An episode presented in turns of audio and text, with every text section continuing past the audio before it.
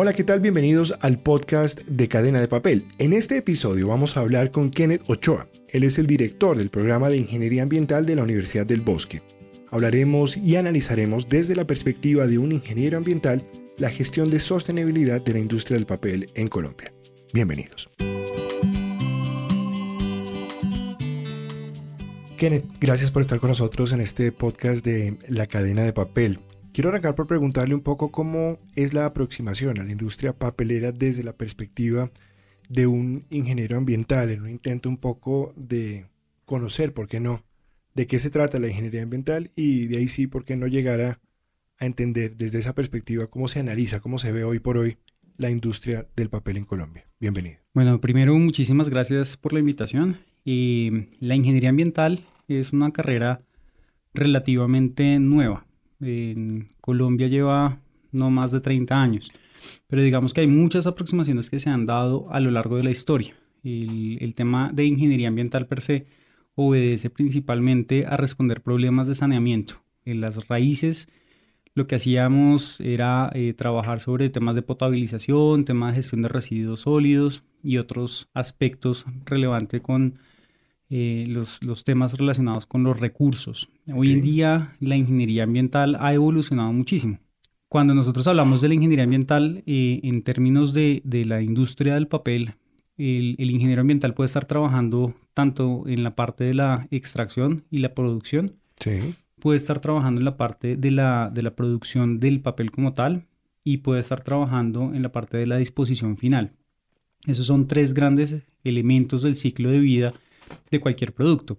Y eh, la ingeniería ambiental ha visto a la industria del papel que es organizada de una forma muy interesante. Nosotros con nuestros estudiantes hemos tenido la oportunidad de visitar diferentes plantas y lo que uno encuentra es una industria que es organizada, que tiene procesos y procedimientos limpios, que están trabajando para poder reducir las cargas que ellos entregan, a las diferentes fuentes naturales. Entonces, el, el, tema de la ingeniería ambiental con la industria del papel como con cualquier otra industria se ve como una oportunidad. Una oportunidad para poder reducir los impactos ambientales, para poder aumentar los índices de sostenibilidad. Esto es trabajar con las comunidades, trabajar también en, en pro de poder ser más eficientes en términos económicos, pero sin afectar los recursos de los cuales estamos haciendo uso, en este caso los bosques y también los diferentes temas asociados al reciclaje.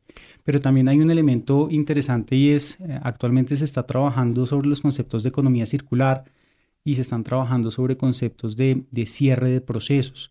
Y esta es también otra de las oportunidades que desde la ingeniería ambiental, mucho más asociados al lado de la producción más limpia, se están dando. Toca usted en su respuesta pues tres de los que son los pilares de la sostenibilidad de la industria papelera, la sostenibilidad económica, la ambiental y la social. ¿Por qué no hacemos, que un breve recorrido, digamos, por lo que, por lo que es esa gestión de sostenibilidad del sector del papel actualmente en esas tres columnas? En Colombia, el, el tema social con respecto a la industria del papel ha, ha mejorado muchísimo. Hace muchos años, digamos, la, la, mayoría de los empleos que se generaban eran no formales y, o eran empleos indirectos Hoy en día la mayoría de los empleos que están asociados con las industrias papeleras en el país son directos, entonces esto mejora las condiciones, pero también no solamente con los empleos directos, sino también con respecto a las cadenas de suministro. Hay un punto muy importante en Colombia cuando nosotros hablamos de, del tema social y está relacionado con los recuperadores, lo que se llama mal reciclador. Realmente la industria es la recicladora. Pero los recuperadores que tienen un problema social bastante marcado en el país han venido mejorando sus condiciones en diferentes ciudades. Sus procesos, su organización y un poco la industria ha asistido en ese proceso de, venga, organicémonos para poder trabajar de manera conjunta. Claro, porque el tema del papel reciclado es fundamental cuando nosotros estamos hablando de papeles blancos o de papeles blandos, eh, suaves, perdón, es, es fundamental ese, esa materia prima que ellos logran recuperar. En Colombia se habla de un 58% de, de, participación del reciclaje, digamos, en promedio. Esa cifra, pues a un colombiano común no le dice mucho, pero eh, Kenneth, ¿es, ¿es un buen índice? ¿Estamos bien en términos de reciclaje? estamos bien, mejor que muchos países, porque esa, esa cifra es latinoamericana, pero, pero definitivamente necesitamos hacer más. Y es ahí donde, donde viene la parte del trabajo con la comunidad. El, el usuario debe facilitar el, uso, la disposición final, discúlpame, para, para poder recuperarlo, porque pues el papel, por ejemplo, de un cuaderno se puede reciclar fácilmente, pero la gente tiene malas prácticas y entonces ensucia el papel o llena de grasa o alguna cosa y eso eh, dificulta que se pueda reciclar. En cuanto a índices, es un reto muy grande para el, para el país. El, el óptimo es que nosotros no tengamos que llevar basura o residuos a los rellenos sanitarios.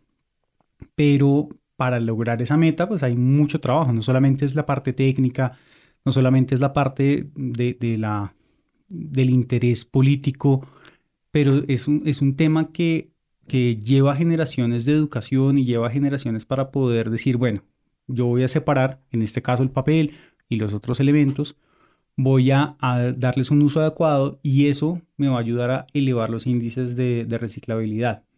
Entonces, Colombia está, está trabajando fuertemente eh, esto también se concentra en las ciudades principales y, también hay un trabajo muy importante que tenemos pendiente con, las zonas rurales para poder hacer uso de estos recursos. El ciclo de vida del papel lógicamente involucra eh, fibra virgen, porque estamos hablando de reciclaje, pero también para, pues, para hacer el papel se necesita fibra virgen.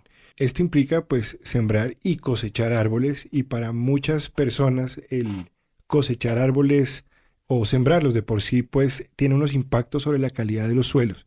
En perspectiva, ¿cuál ha sido el impacto sobre la calidad de los suelos en Colombia de la industria del papel? Al consumir papel, ¿estoy afectando, estoy apoyando, digamos, una mejor calidad de los suelos en Colombia? Los, los suelos en Colombia tienen muchos matices. Hay que entender, digamos, que el suelo tiene tres características que son importantes y uno es la vocación, otra es el uso y otra es la tenencia. La vocación me dice a mí para qué podría ser útil mi suelo. El uso es cómo lo estoy usando en este momento y la tendencia es a quién le corresponde, quién es el dueño de ese suelo. En Colombia, digamos que nosotros tenemos bosques vírgenes, pues vírgenes, eh, eh, es decir, no intervenidos, directamente por la industria, es el 50, el 49% del territorio continental. Hay unas altísimas tasas de deforestación. Y eso es un tema gravísimo para el país. Básicamente porque esa deforestación en su mayoría es ilegal. Es decir, no tienen permisos para hacer este tipo de, procesos de extraer el, material vegetal y el material no vegetal, porque hay, muchísimos otros elementos. Y eso afecta definitivamente a los ecosistemas. Sin embargo, las empresas en Colombia, parte de, de los estudios que nosotros hemos desarrollado, las empresas en Colombia no compran pulpa que venga de, bosques no certificado. Y eso es un elemento muy importante porque la certificación de los bosques requiere un tema de buenas prácticas, requiere un tema relacionado con poder manejar adecuadamente a los, a los, a los grupos de interés, no solo a los trabajadores, sino el tema, por ejemplo, del transporte, y de esta forma generar menores impactos en las diferentes dimensiones. Entonces, cuando nosotros hablamos del, uso del suelo y, cómo la industria papelera como tal aporta, es un tema que mejora las condiciones del suelo, siempre y cuando se tengan las condiciones adecuadas. Y eso se garantiza, como te decía, con las buenas prácticas. Es decir, yo no puedo entrar a, trabajar, a, a, talar un bosque simplemente para hacer un cultivo comercial. Para eso se necesitan licencias, permisos, trámites, etcétera y para eso, digamos que, es básicamente tratarlo como un cultivo comercial como cualquier otro cultivo. Y entiendo que la industria busca y propende por, por cultivar en bosques o en zonas, digamos, que fueron eh, zonas de práctica extensiva de ganadería o de agricultura o de otro tipo de, de prácticas no sostenibles, digamos, en esa medida asisten a la recuperación de los suelos. Claro, es un tema que, que permite mejorar las condiciones de los macronutrientes y los micronutrientes del suelo, aumenta la diversidad biológica cuando tú tienes una pequeña llanura para tener ganado de forma extensiva, pues afecta significativamente una cantidad de procesos. Entonces el, cultivo lo que ayuda, cuando tienes un cultivo eh, de papel más o menos 8 años es donde se empiezan a utilizar, pero uno también tiene, pues digamos, otros, otros esquemas de, cosechar los árboles, por así decirlo. Sí.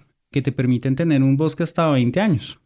¿Sí? Sí. Para la pulpa de papel toca sacarlo antes, pero, pero digamos que otros, otros cultivos de estos que empiezan a trabajar en procesos de certificación pueden ayudar, por ejemplo, a reducir el- la temperatura local, básicamente por el efecto de sombra, pueden aumentar, digamos que la participación de especies tales como los, las aves. Entonces, eso facilita y favorece las, las condiciones locales, no solamente las del suelo, sino las de otros elementos de los recursos naturales.